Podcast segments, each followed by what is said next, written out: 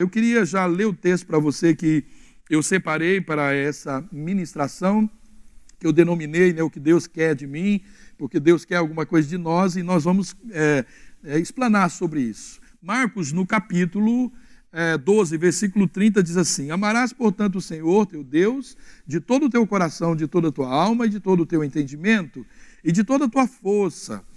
Né? Então, eu creio, querido, que nesse versículo, algo que expressa: amarás o Senhor teu Deus de todo o coração. Está falando de coração, está falando da sua alma, do centro das suas emoções, está falando do seu entendimento, do seu intelecto, está falando também da sua força, ou seja, né, a sua ação, a sua atitude, o seu serviço, seus préstimos aí diante de Deus. E eu creio, querido, que todos nós temos é, o que aprender diante de Deus. E eu quero né, já começar dizendo para você, se você já assim, parou para perguntar, mas de que forma, é, assim, aliás, de uma forma muito sincera mesmo, é, querendo e desejando entender o propósito de Deus. Por que é que Deus me alcançou? Você já parou para perguntar para você mesmo o porquê Ele chamou você para andar com Ele e o que é que Jesus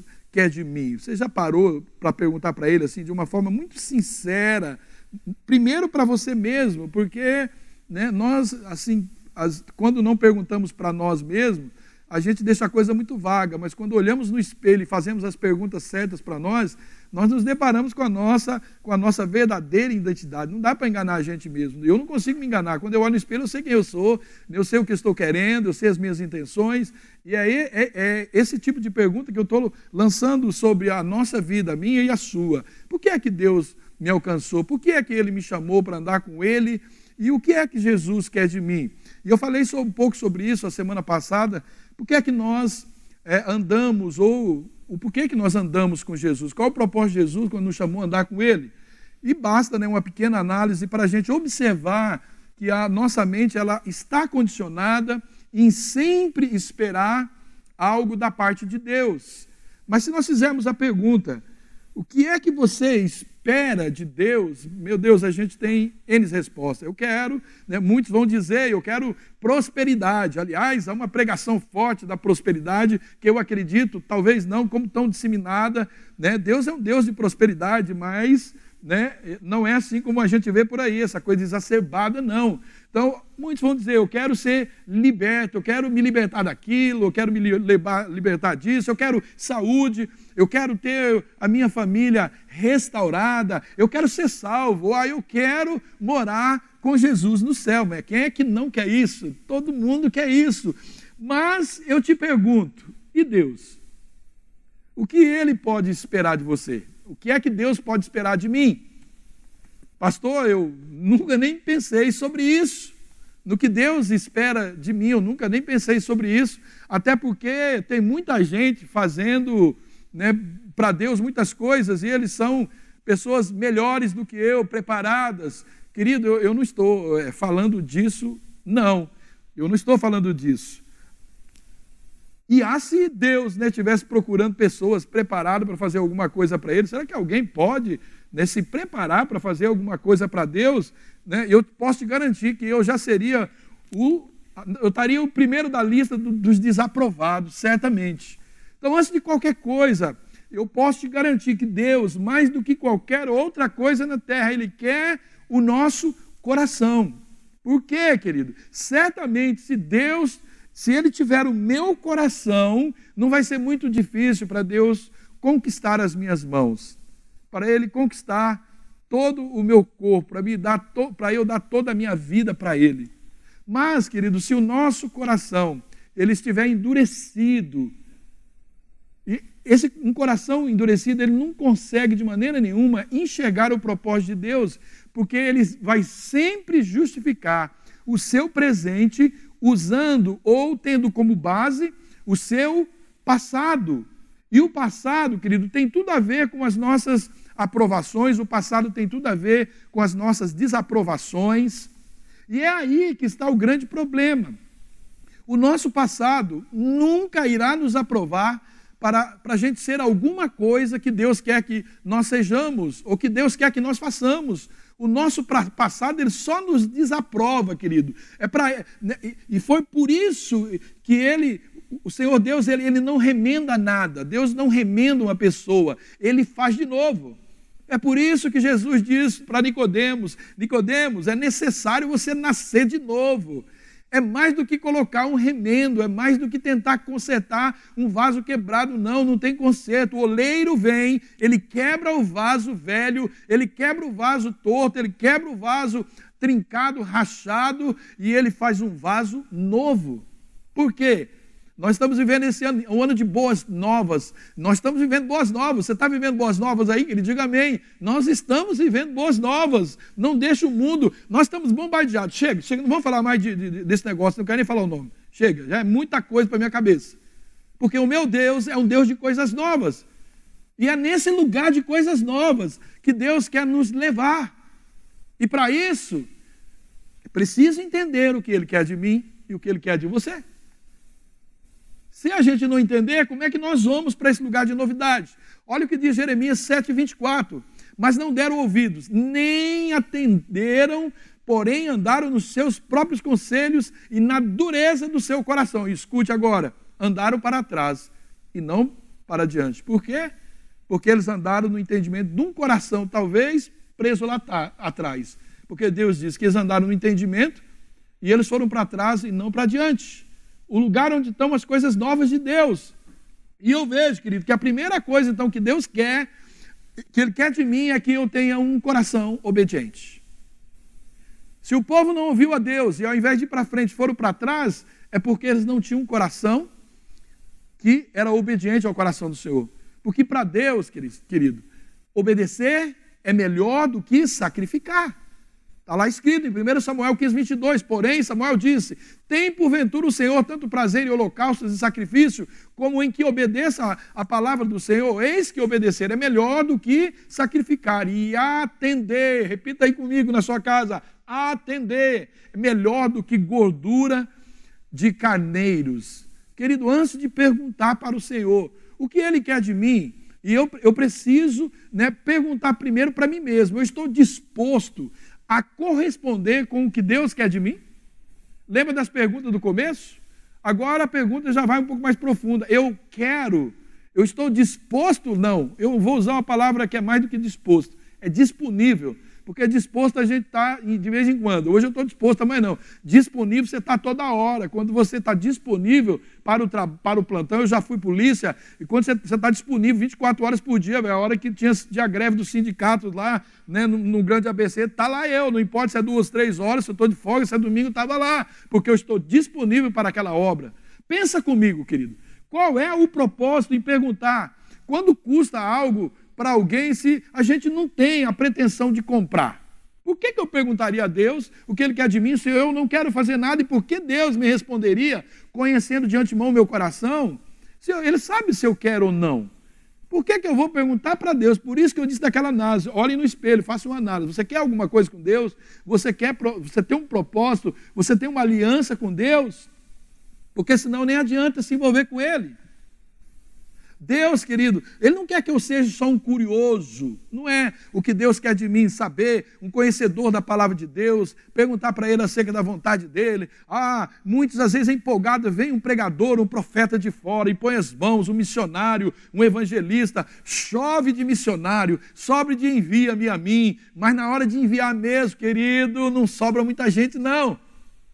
Porque é curioso de um estilo de vida, mas não tem na essência a disposição de obedecer.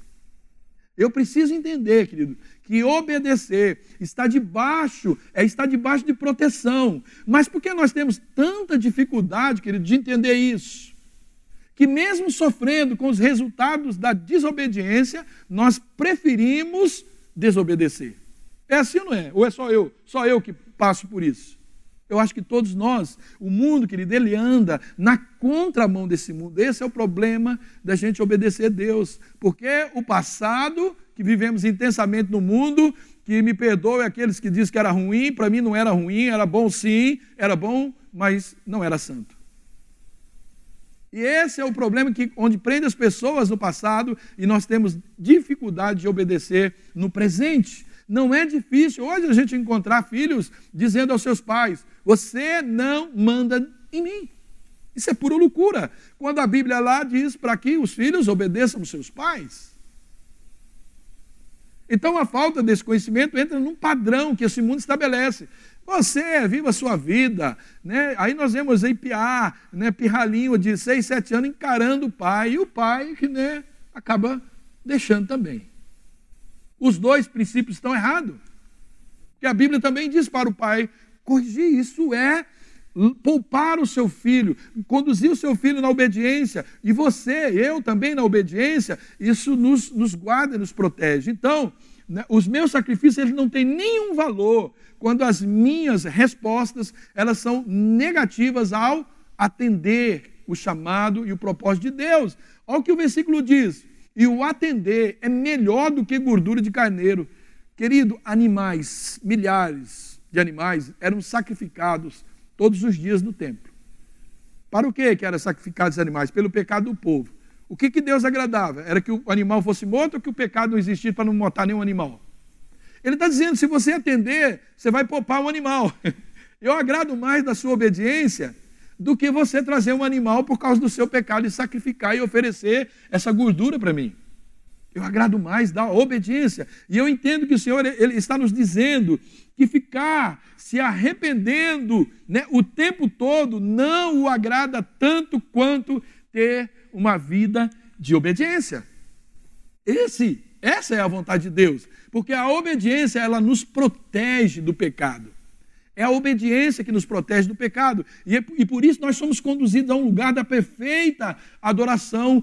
E isso que é agradável ao Senhor. E a adoração, querido, não muda o que o Senhor é, o que Ele pode, não muda a Ele em nada. Então, ele se alegra porque a adoração nos faz bem, a adoração nos traz alegria. Nós tivemos esse tempo de adoração, de celebração, que gostoso, a gente se alegra, a gente se anima. Então, adorar o Senhor faz um bem é, faz um bem tremendo para nós mesmos, não muda a condição de Deus. E ele se alegra porque ele vê a alegria dos seus filhos em, em, em honrá-lo como pai. Quem sofre mais, eu pergunto para você, é um filho obediente ou é um filho desobediente? Obviamente é um filho desobediente que sofre mais. Isso não agrada o coração de Deus, porque Ele quer nos proteger através da obediência.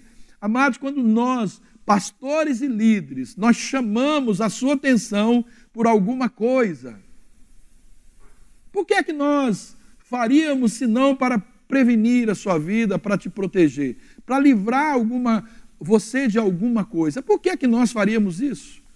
Quando nós ensinamos a palavra de Deus, não estamos buscando algo, querido, que fariam bem só para nós, não. É lógico que toda a igreja se beneficia quando a igreja ela é conduzida sem pecado. Quando um peca, todo mundo sofre. O nome de todo mundo, o nome do reino, o nome do Senhor, ele é, sabe, é prejudicado, é difamado. Então, quando nós ensinamos a palavra de Deus, nós não estamos buscando algo que faria bem só para nós, não. É para abençoar e para que você se sinta protegido e para que você adquira um coração que agrada o coração do papai. Ouça o que diz em Hebreus 13, 7. Lembrai-vos dos vossos pastores que vos falaram a palavra de Deus, a fé dos quais imitai, atentando para a sua maneira de viver. Se você acha que o seu pastor não tem uma maneira de ver condizente com o reino, então você tem que sair fora, porque você precisa imitar e obedecer as palavras dele imitar a maneira dele de viver. Você consegue entender, querido, que isso é uma das coisas que Deus pede para você, uma das coisas que Deus pede para mim? Obedecer é melhor do que sacrificar. Às vezes, querido, nós sacrificamos muitas coisas por causa da desobediência. Nós sacrificamos o nosso tempo. Nós sacrificamos as nossas emoções. E como? Tem muita gente deprimida, tem muita gente com muitos problemas porque lhe faltou obediência em algum aspecto. Tem muita gente falida financeiramente porque foram desobedientes. Então tem, muito, tem muita gente sacrificando dinheiro só porque não obedeceu os seus guias, não obedeceram os seus guias espirituais. Porque só ouvir, querido, a palavra não é suficiente, tem que obedecer. Romanos 12, 13 diz: Porque os que ouvem a lei é, não são justos diante de Deus. Olha bem, está dizendo. Os que ouvem a lei não são justos diante de Deus, mas os que praticam a lei hão de ser justificados. Querido, que sério é isso para mim? Só os que praticam hão de ser justificados. Olha que coisa séria.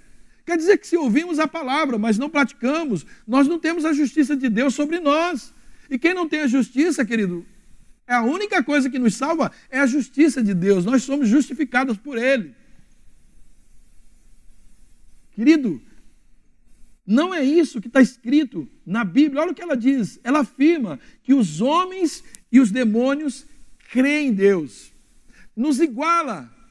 Quando a Bíblia fala que nós e os demônios, os demônios e, e nós e os cristãos creem em Deus, ela está colocando nesse quesito a gente em igualdade. O que nos faz diferente dos demônios é, em crer no único Deus é justamente isso. É que os demônios creem no mesmo Deus que nós cremos, mas eles creem e estremecem.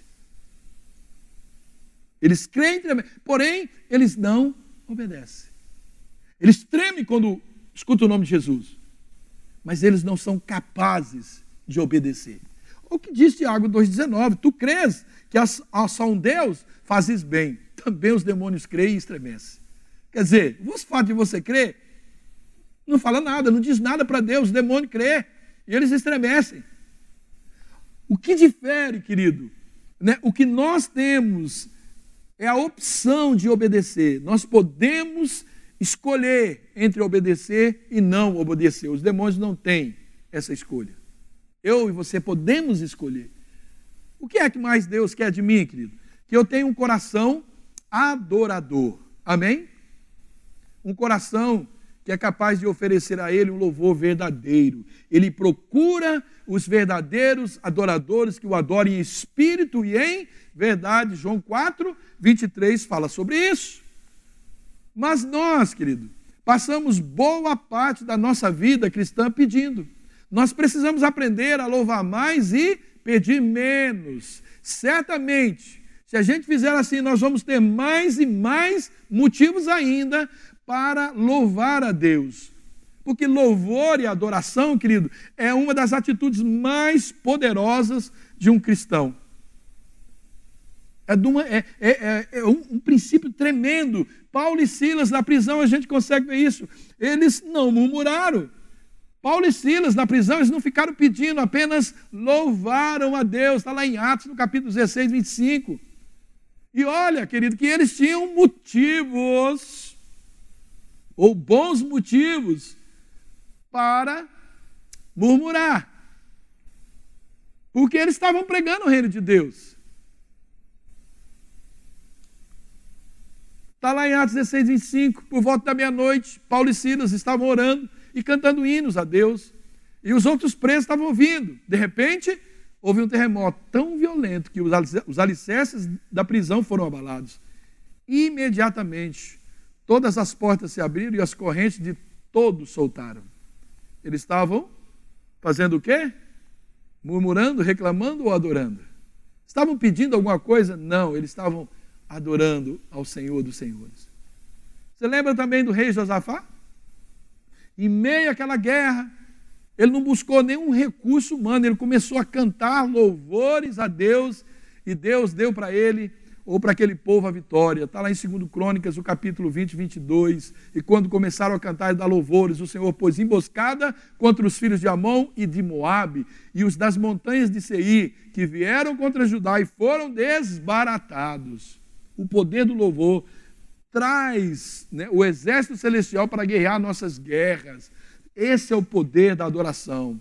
Se a gente, querido, nas adversidades, tirar os nossos olhos do problema e ao invés de murmurar, a gente começar a cantar e dar louvores a Deus, com certeza os nossos inimigos eles vão sucumbir. Não existe, querido, uma arma mais inimiga do que a murmuração, assim também como não existe nenhuma arma mais aliada do que a adoração, uma arma mais poderosa do que a adoração. A murmuração, ela E é isso que, que nos baseia, porque a murmuração ela atrai pessoas. Quando você começa seu lamento, logo vem um, ô oh, tadinho, ô, oh, oh. e tem gente que isso alimenta ele, né? O coitadinho, oh, pobre homem que sou, oh. Então, murmuração atrai pessoas, mas a adoração, ela atrai Deus. A murmuração atrai pessoa, mas ela, pessoas, mas ela afasta Deus da nossa vida. Olha que coisa, querido. Murmurar é a forma mais errada que nós aprendemos e nós desenvolvemos com o passar do tempo. Isso tem uma herança, isso tem um endereço, querido. É grave né, o que a palavra de Deus ela diz sobre a murmuração. E não vale você dizer né, como justificativa, é que você, pastor, não sabe o que eu estou passando. Pois é, eu talvez não sei, mas Deus sabe.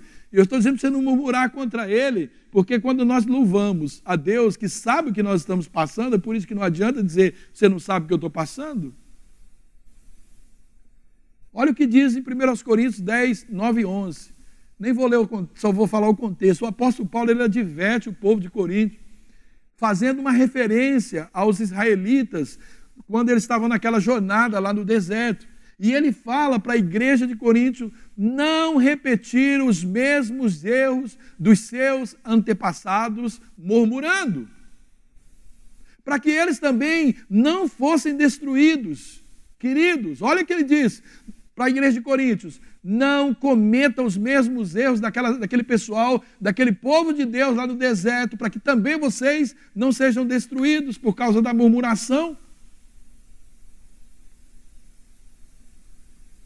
Querido, que isso é, para mim é muito grave, essa advertência de Paulo é para nós hoje. Esse texto é para nós hoje. Olha o que diz 1 Coríntios 10, 9. Não ponhamos o Senhor à prova, como alguns deles o fizeram e pereceram pelas mordeduras de serpente. Nem murmureis, como alguns deles murmuraram e foram destruídos pelo exterminador. Essas coisas, querido, elas, elas sobrevieram como um exemplo e elas foram né, escritas para advertência nossa. E nós, querido, né, é, é, que somos filhos de Deus, não estamos porque somos filhos de Deus, nós não estamos li livres de sair. Porque esse veio séculos após séculos e isso continua até nós, chegou até nós. Quando nós relemos essa passagem dos, dos israelitas após sair do Egito né, e chegando ao deserto, a gente vê esse comportamento de murmuração e, se repetindo diversas vezes é, no, no povo ali de Deus, eram eternos murmuradores. Está lá em Êxodo capítulo 15, você pode conferir, conferir, sobre isso. Nós vemos eles murmurando da água, porque ela era amarga, quando Moisés lançou né, a sua vara e fez essa água ficar doce. Também em Êxodo 16, 2, eles murmuraram porque eles diziam que seria melhor morrer lá no Egito, porque lá tinha pão e carne. Eles murmuraram porque, tinha, porque não tinha carne, porque não tinha comida, porque não tinha água, né? porque era frio, porque era calor. Eles murmuravam com o seu líder, eles murmuravam. E você lendo, querido, a história do deserto, você vai vendo claramente a mão de Deus provendo carne, a mão de Deus provendo para ele água, provendo água da rocha, aquecendo no frio, refrescando no calor. Literalmente, querido, você vê ali uma sequência infindável de milagres poderosos de Deus na vida dessas pessoas, é verdade, não é? Mas mesmo assim, isso tudo não era suficiente para que aquele povo viciado em murmuração e com aquela mente totalmente carnal, não era o suficiente tudo que Deus fazia. E aquele povo, querido, estava sempre tentando achar um culpado para os seus erros. E, consequentemente, a culpa era de quem? É você, Moisés. É você, Arão. Quando ele não tinha jeito de culpar os dois, culpava Deus. Mas eles estavam sempre culpando alguém por causa da murmuração deles. Eles preferiram ser escravos a ser né, do que depender dessas provisões de Deus. Esses israelitas, que eles não criam na promessa da terra, daquela terra que Deus prometeu. Eles não focavam a sua visão. Lembra que eu falei no nosso alcance mais sobre ter uma visão né, aguçada, nítida? Eles não focavam a visão deles na promessa de Deus, mas sim nas necessidades deles. Lancei ontem sobre você uma palavra, queridão. Vamos tirar os olhos da necessidade de colocar os olhos na promessa. Seria, querido, como se eu dissesse: olha, eu estou, né, para exemplificar o povo de Israel, é como se eu dissesse para você: eu vou te dar uma casa, Ricardo, novinha, zero. Aí você dissesse para mim: mas eu vou ter que ir lá. Eu vou ter que ir até ela. Aí eu prefiro ficar aqui e não ter casa. E ser escravo ainda. Isso é a declaração. Por isso Deus abomina a ideia da murmuração, porque dispensa o poder e a graça do Senhor. A murmuração dispensa Deus da nossa vida. A murmuração declara a insuficiência de Deus na minha vida, a minha infidelidade ou a minha falta de fé em Deus. E assim como o apóstolo Paulo, ele falou aos Coríntios, nós podemos trazer essas palavras para nós nesses dias. Quantas vezes eu e você nós temos reclamado de Deus ou reclamado com Deus? Nós murmuramos às vezes daquilo que nós recebemos, oramos e nós pedimos e recebemos como benção. Agora, essa benção que nós recebemos é um peso nas nossas vidas. Quer que eu dê um exemplo claro? Eu quero que a minha empresa cresça. E ela cresceu. E era dois funcionários, agora você tem 50. Você fala, eu não aguento mais esses funcionários. Uai, pois então pega a tua empresa, dá para alguém e vai lá para de dois de novo. Uai. Como a gente faz isso? Restaura a minha família, mas eu não aguento mais esses filhos dessa mulher, esse marido. Às vezes, querido, nós censuramos esses israelitas, mas muitas vezes nós fazemos até pior do que eles, e a gente acha que em Jesus está tudo resolvido. Essa graça que esconde o pecado e que desconsidera as nossas murmuração, murmurações. Querido. Não é assim, não. Não mudou. Deus não está procurando ainda. Está lá, é Novo Testamento. Eu não estou procurando murmuradores e nem pedintes. Eu estou procurando adoradores que me adorem em espírito e em verdade. Eu estou procurando pessoas obedientes que obedecem a despeito de tudo. Ainda que falte, não haja gado, não haja fruto na vide. Ainda assim, eu me alegro no Deus da minha salvação. E por mais que saber que o mesmo evangelho do qual nos convertemos diz que Deus já nos abençoou com todas as bênçãos espirituais nas regiões celestiais, está lá em Efésios no capítulo 3.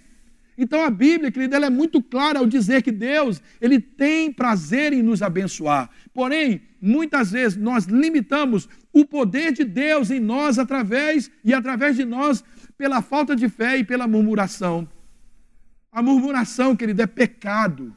Murmurar é pecado e Deus abomina o murmurador. Que triste, querido, para mim e para você. Tanto é que ele mandou serpentes venenosas matar aquele dia nada menos do que 23 mil israelitas que estavam murmurando por causa do pecado da murmuração lá no deserto. Então, querido, nós precisamos aprender a ser grato pelo que nós somos, pelo que nós temos nas nossas mãos, porque caso contrário, Deus não pode acrescentar mais nada na nossa vida. E sabe por que Deus não pode acrescentar nada mais? Porque se Ele acrescentar alguma coisa, estas coisas serão os motivos pelos quais nós vamos ficar reclamando.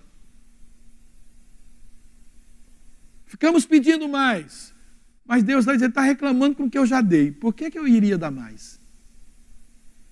Deus quer, querido, que a gente ocupe o nosso tempo adorando e louvando a Ele. Mas quando não fazemos isso, ah, querido, eu sei disso, eu sou humano como você. Quando não fazemos isso, a nossa boca começa a murmurar. Boca que não adora, murmura. Boca que não lê a palavra, boca que não canta louvores, começa a cantar outras coisas. Basta se distanciar um pouco da igreja, começa a entrar as cançãozinhas do mundo aí, e daqui a pouco você está cantando para o diabo, louvando a Satanás. Se é que eu posso dizer assim. Deus, Ele quer também, querido, que a gente tenha uma vida de oração e uma vida de consagração. Você pode lembrar dos heróis da fé em Hebreus, no capítulo 11. Eram pessoas de oração, você vê falar isso lá. Esse era o motivo porque elas eram homens e mulheres de fé. E nós temos dado tantas prioridades a, a tanta coisa na, na, nossa vida que a oração ela tem ficado para trás. E isso é um grande erro. Eu quero sim é, considerar esses dias que, glória a Deus, a igreja está num padrão e que isso nunca mais saia, porque eu creio nesse tempo, Deus está estabelecendo princípios de oração, de fé, de comunhão, né, de restauração familiar na, na igreja de forma em geral, no mundo, naqueles que o servem. Mas a verdade é, querido, que não, não deveria ser nesse tempo que a gente se levantaria só nesse tempo para orar. Isso demonstra mais que estamos preocupados com o que virá, com o que é né, impedido que realmente ter uma, um padrão de oração. A oração, querido, dos santos, ela é uma expressão de fé. A oração do santo ela é uma expressão de confiança e ela é uma expressão de contentamento. Eu posso orar pedindo, mas eu tenho que orar agradecendo, louvando a Deus manifestando um coração quebrantado. Nós temos, querido, o exemplo de Jesus, que era né, um, um homem de muita oração e consagração. Você pode ler Lucas no capítulo 6, versículo 12, você pode ler Mateus no capítulo 4, versículo 2. Nós não podemos esquecer, querido, que a igreja, no seu início, ela tinha em sua base a oração, o jejum, a consagração. Eu mandei para os líderes alguns versículos, é bastante, mas Atos 1,14, 2,42, 6,4, 12,5, 13,2. Ver esse versículo está falando dessa vida de consagração e oração. A Bíblia diz que eles perseveravam um dia por semana, no domingo, ou quando a igreja tinha campanha de oração, não, todos os dias no templo, unânimes, todos os dias no templo, unânimes, orando, adorando a Deus. E que chave, querido, poderosa é essa que Jesus nos deu. Mateus 6,19, 16, 19 diz: E eu te darei as chaves do reino dos céus. Como nós vamos ligar? E ele disse: Tudo que ligares na terra terá sido ligado no céu, e tudo que vocês desligar aqui terá sido desligado no céu. Como é que eu ligo e desligo? Falando com o papai, que é o dono da porta do céu é o dono que é ele que abre. A minha oração, querido, ela é poderosa. É por isso que quando aqueles homens oraram, né, e quando nós também oramos, a terra e o céu se movem. É por isso que eu acredito que todo esse pânico, da forma com que está sendo em muitos países, não será aqui no Brasil, porque tem uma igreja forte orando poderosamente. E tendo orado, moveu-se o lugar em que estavam reunidos, e todos foram cheios do Espírito Santo e anunciavam com ousadia a palavra de Deus, tendo o quê? Orado. Aquilo moveu. O Espírito Santo vem no ambiente de quê? Oração. Ele estava orando. Aquilo tremeu tudo, querido.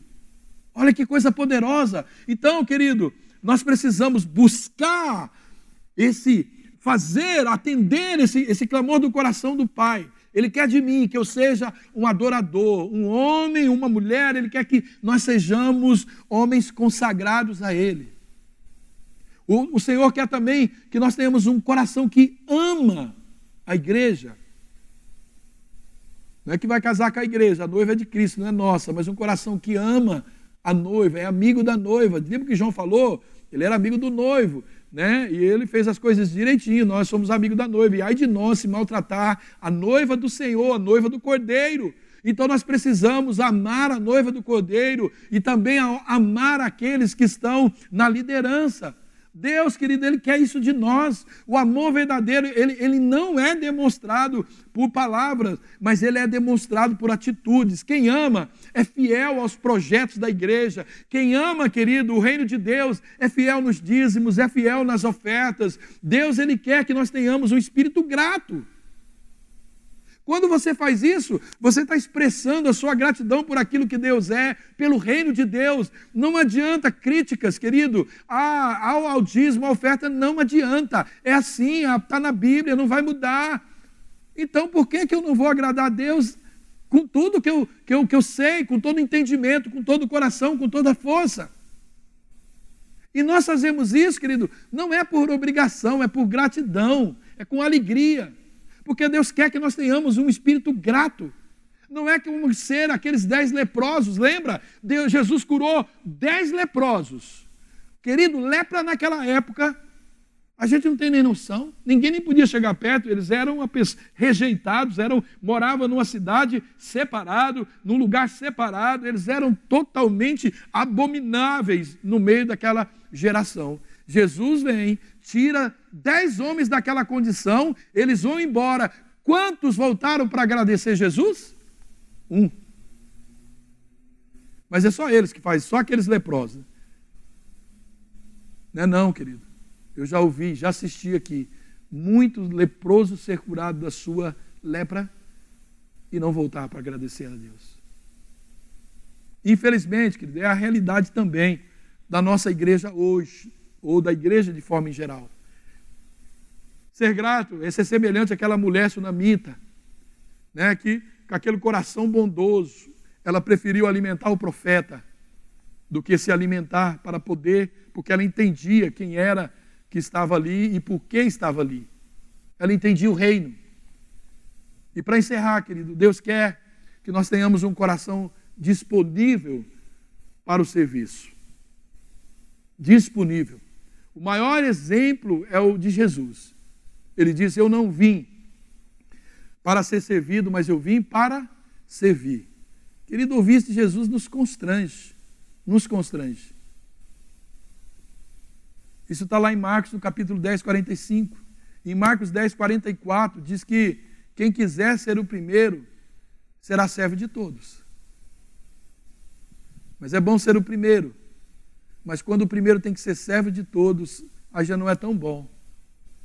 É bom ser o primeiro, para que eu, eu seja intocável, para que tenha que marcar horário, para que tenha que né, tenha que fazer, passar num monte de lugares para chegar até a mim. Não, querido, não é esse. O, o servo, o primeiro, o que se acha que é, né, vai e serve. Ele é o primeiro a servir, ele é, Jesus disse, o que mais serve, é ele.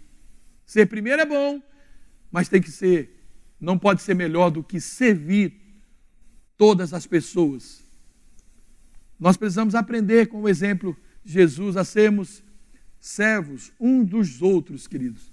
Para que, porque ser servo, nos, sabe, nos mantém no nosso lugar. Ser servo tira de nós a vaidade.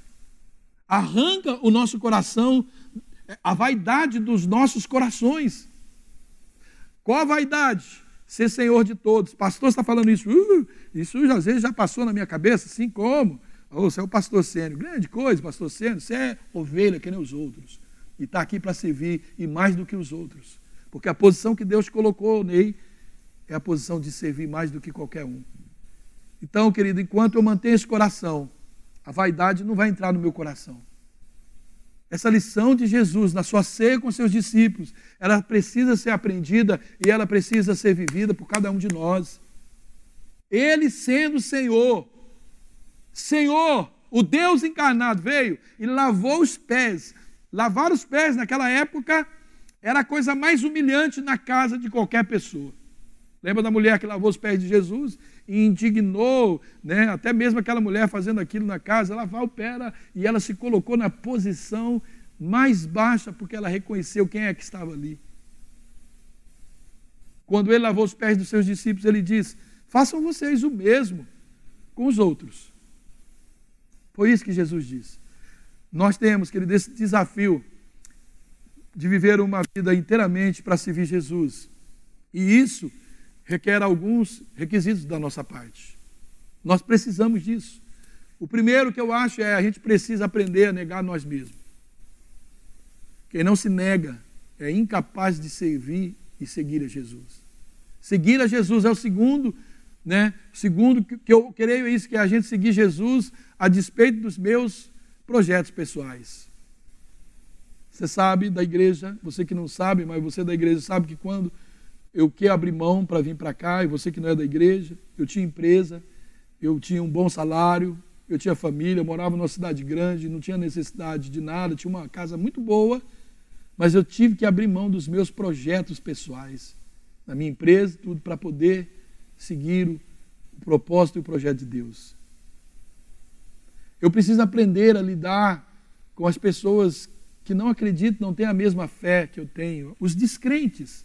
Eu preciso aprender, o desafio. Eu não me achar especial. Eu sou uma classe especial que Deus ama mais do que qualquer pessoa. Não, eu tenho que lidar com isso na minha alma. Não somos melhor do que ninguém. Nós somos um povo que Deus separou para ser exemplo da glória dele, para dar exemplo. Mas temos que amar a todos igualmente. Porque servir a Jesus, querido, tem suas, seus desafios. Por que é que nós temos que servir a Jesus com esse coração? Primeiro, porque ele nos amou primeiro. Não fomos nós que fomos atrás de Jesus. Jesus é que veio aqui na terra atrás de nós. Ele nos amou primeiro. Porque Jesus é o único que estará comigo e com você para sempre. Não tem ninguém. Tem gente apegado ah, minha esposa, meu marido, meu pai, ah, eu não, sabe, porque eu, eu tenho uma vontade enorme de entregar minha vida a Jesus e viver todo o propósito de Deus, mas ah, se eu fizer isso, o que vai pensar meu pai, minha mãe, ó oh, querido, esses não vão continuar com você para sempre, só Jesus vai continuar com você para sempre. É triste, mas é a realidade. Porque Jesus, nós temos, querido, que servir a Jesus, porque Jesus, Ele é a nossa única proteção. Se Jesus não te livrar nesses dias, esquece que algum infectologista, algum gista, algum governo vai te livrar. Se Deus não te livrar. Se Deus não te livrar, em vão vigia o sentinela. Se Deus não guardar a nossa casa, em vão vigia o sentinela. Por que servir a Jesus? Porque servir a Jesus é um privilégio. É um privilégio. Querido, eu nunca me imaginei pregando o Evangelho para vocês. Estou pregando a palavra do Todo-Poderoso. Quando eu me vi fazendo isso? Nunca. Eu sei o lugar que, terrível de pecado que Deus me tirou. E Ele me colocou o livro mais vendido do mundo, a palavra mais coerente e verdadeira do universo, o livro que não se contradiz em 66 né, livros, né, ele não se contradiz de Gênesis, Gênesis a Apocalipse. Ele colocou nas minhas mãos para eu pregar essa verdade. Isso é um privilégio, querido. É um privilégio. Ele me levou, querido, a continentes, a países, para pregar o Evangelho. Uau, querido, que privilégio. Então eu quero desafiar o teu coração a com sinceridade olhar, sabe, nos olhos do papai e dizer: Papai, o que é que o senhor quer de mim? Eu estou disponível, estou mais do que disposto. E já passou da hora, pai. Eu vou pegar, sabe, é, a, a emoção desse momento eu vou transformar isso em realidade na minha vida. Eu vou seguir o Senhor e eu vou fazer o que o Senhor quer para a minha vida. Eu vou completar, eu vou combater esse combate, eu vou concluir esse propósito que o Senhor colocou nas minhas mãos. Eu vou concluir, eu não vou desistir. Conta comigo, Senhor. Amém, querido.